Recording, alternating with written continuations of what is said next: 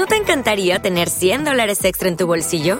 Haz que un experto bilingüe de TurboTax declare tus impuestos para el 31 de marzo y obtén 100 dólares de vuelta al instante. Porque no importa cuáles hayan sido tus logros del año pasado, TurboTax hace que cuenten. Obtén 100 dólares de vuelta y tus impuestos con 100% de precisión, solo con Intuit TurboTax. Debes declarar para el 31 de marzo. Crédito solo aplicable al costo de la presentación federal con TurboTax Full Service. Oferta sujeta a cambios o cancelación en cualquier momento.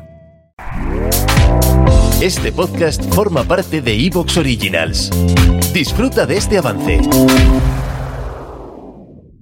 Días extraños con Santiago Camacho.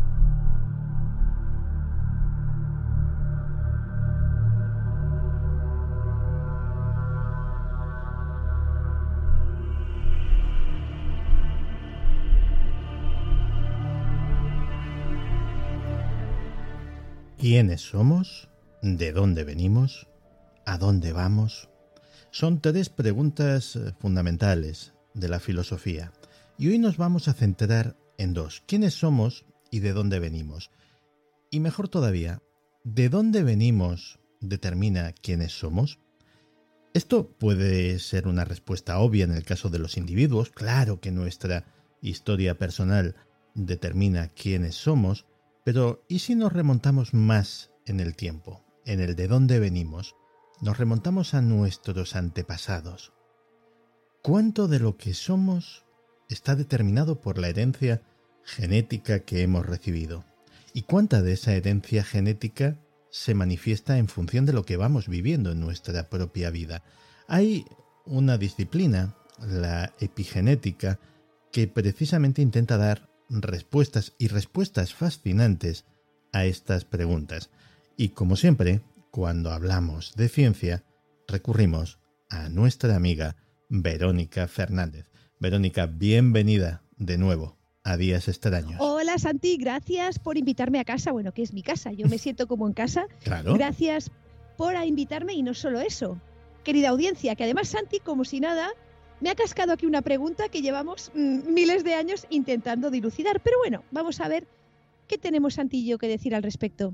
Hombre, decir Santi poco. La que tiene que decir, por supuesto, eres tú. Y vamos a hablar de genética y de epigenética. Claro, cuando se trata de hablar de genética, pues más o menos todos tenemos a nivel popular una cierta idea. Pero lo de la epigenética Caramba, eso ya puede sonar más novedoso. Hay gente que le puede sonar a China. ¿Qué es esto de la epigenética?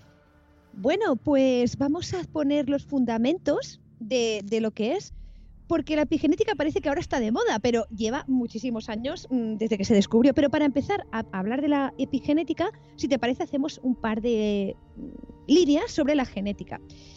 ¿Y qué es la genética? Bueno, mm, la genética cubre el estudio de los genes, es decir, cubre el estudio del material genético, por así decirlo.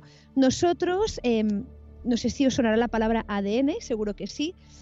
Em, entonces, mm, los seres vivos, como los seres humanos, estamos formados por unas subunidades que son las células, ¿de acuerdo? Las células son como saquitos de agua con mm, distintos componentes que se agrupan en tejidos, que los tejidos forman órganos, que los órganos forman sistemas, es lo que se llama organismos pluricelulares, ¿de acuerdo? Dentro de esa célula, que es nuestro ladrillo básico, eh, aquí un, pequeño inciso, los ladrillos básicos de los humanos son distintos a los de las plantas y distintos a los de las bacterias, pero ahora no vamos a entrar ahora en eso, ¿vale? Este ladrillo básico tiene muchas cosas dentro.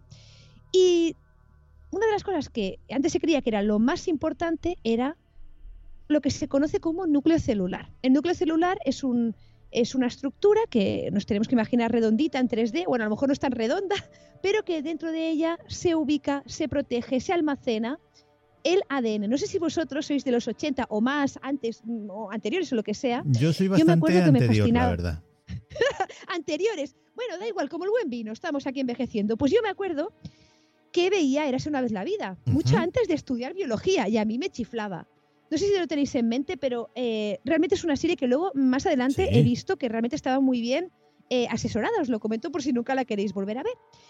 Y había la parte del ADN y serían como unos hombrecitos que eran como, como amarillos en unas cintas que se encajaban unos con otros por la cabeza. Pues eso ejemplificaba lo que es el ADN. El ADN o ácido desoxirribonucleico no es nada más y nada menos que una cinta eh, formado, es como un collar de cuentas, ¿de acuerdo? Es como un rosario formado por cuentas. Estas cuentas serían las bases eh, nitrogenadas que forman el ácido desoxirribonucleico. Y hay cuatro tipos. Entonces debemos de imaginarnos que, el ADN en sí es un código donde se van repitiendo combinaciones de estas cuatro letras. Imagino, sabemos que el código binario es ceros y unos y con esto, eh, gracias a esto, estamos Santillo aquí, por ejemplo, pero el ADN son combinaciones de cuatro letras, ¿vale? Y eh, además, esta cinta no es una cinta única, sino que forma eh, son dos cintas que se complementan una con la otra y eso forma un tirabuzón. Seguramente tendréis eh, en la mente esa imagen de cinta de tirabuzón que es muy largo y de hecho dicen que si se desenrolla el ADN de una célula llega hasta la luna, creo, hasta la luna y vuelve, bueno, algo así, una magnitud tremenda. Y ese ADN se enrolla dentro de esa célula. También, eh, y ahí está como el mapa de operaciones de esa célula. También nuestras células son muy peculiares porque hace miles de años se cree que nuestras células en su evolución se comieron a otras células más pequeñas que eran bacterias y eso son lo que, por ejemplo, conocemos como mitocondrias. Dentro de nuestras células tenemos las mitocondrias, son estos pequeños órganos que también tienen una parte de ADN dentro, ¿vale? Y, por eso también se ha podido estudiar su historia evolutiva y ver que han sido como englobados, ¿no? Dentro de esa célula. Y os cuento esto porque todo ello forma lo que se conoce como el genoma, es decir, eh, lo que es el la suma de todo nuestro material genético que hay en el núcleo y el que hay pues, en estos pequeños órganos como las mitocondrias.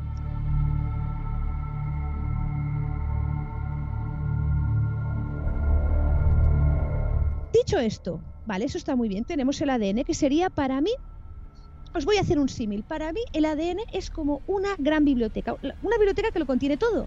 Imaginaros, o sea, una biblioteca que tiene todos los libros que se han escrito desde que se empezó a escribir hasta ahora y más que habrá a medida que hemos ido evolucionando, se han ido añadiendo tomos a esta biblioteca y eso sería el ADN. Pero nosotros no nos leemos todos los libros de la biblioteca a la misma vez. Solo nos leemos determinados tomos en determinados momentos. Por ejemplo, si la célula necesita crear alguna sustancia, porque por ejemplo viene una infección bacteriana y la célula se quiere proteger, irá a su biblioteca del núcleo celular y dirá, voy a escoger estos libros, porque en estos libros hay las operaciones de, yo qué sé, de secretar una proteína que me ayude a contrarrestar la entrada de ese virus, por ejemplo, ¿no? ¿Y qué es lo que hace que leamos esos libros y no, y no, los, y no leamos otros? Pues muchos componentes que están más allá de la genética, que están por encima de la genética, que es lo que se conoce como epigenética. Epi es por encima, por encima de la genética, más allá de la genética. De hecho, gracias a la epigenética, el ADN se puede, mm, se puede empaquetar dentro de este núcleo. Hemos dicho que es larguísimo. Imaginaros, si cada célula tiene una, una hebra tan larguísima, ¿cómo podemos hacer que esto sea así, o los cromosomas, la formación de cromosomas cuando se divide la célula es gracias a la epigenética.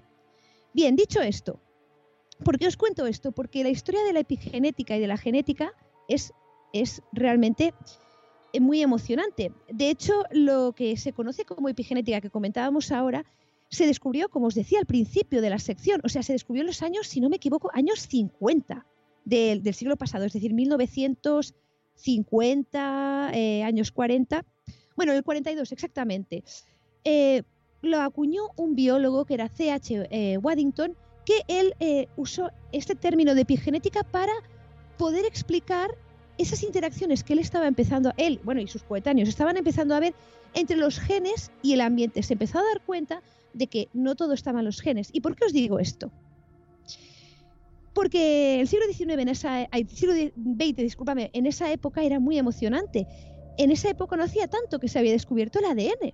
Hasta ese momento no se sabía ni que existía y se empezó a descubrir. Y claro, fue como una era súper dorada de madre mía, ¿qué es esto? Empezaron a ver que el ADN era el responsable de esas instrucciones y se empezó a pensar que em, lo que se conoce como determinismo genético en el sentido de que parecía que el ADN lo explicaba todo.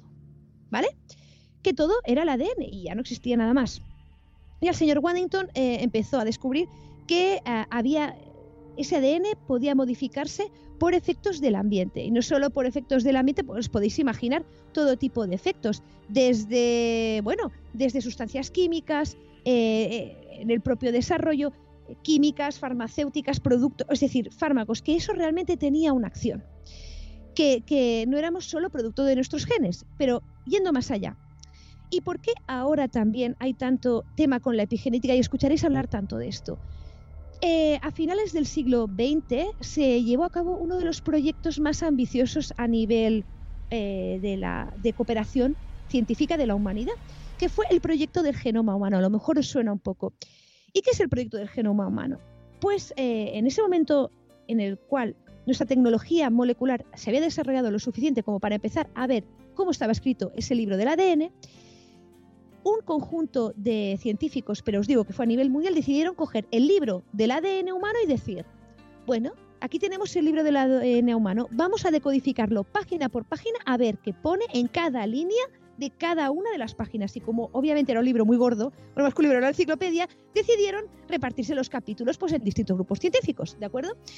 Y por eso eh, os comentaba antes, es uno de los eh, proyectos eh, a nivel molecular más titánicos con los cuales se empezó una colaboración internacional para lograr desentrañarlo. Bueno, y nosotros, en nuestra soberbia humana, por decirlo así, pensamos, bueno, el ser humano tendrá, tiene un montón de genes y mm, porque somos mm, seres, entre comillas, aparentemente más evolucionados que la Drosophila melanogaster, que es la mosquita de la fruta que se usa mucho para experimentación en genética, que el C. elegans, que es una especie de mm, de gusanito que también se usa mucho para experimentos genéticos y bueno, empezaron a determinar eso, esa secuencia y vieron que pues si había como unas 120.000, 140.000 proteínas en el, en el ser humano, no había tantos genes implicados, había, o sea, estábamos a un nivel comparativo con la mosca, ¿vale? No, tanto, entendedme, he exagerado un poco, pero quiero decir, no había tantísimos que justificaran esa diferencia tan abismal a lo mejor entre organismos, digo entre comillas inferiores, porque no considero que ningún organismo sea inferior, entendedme,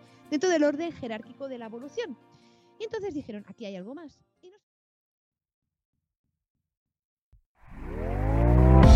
¿Te está gustando lo que escuchas? Este podcast forma parte de Evox Originals y puedes escucharlo completo y gratis desde la aplicación de Evox. Instálala desde tu store y suscríbete a él para no perderte ningún episodio.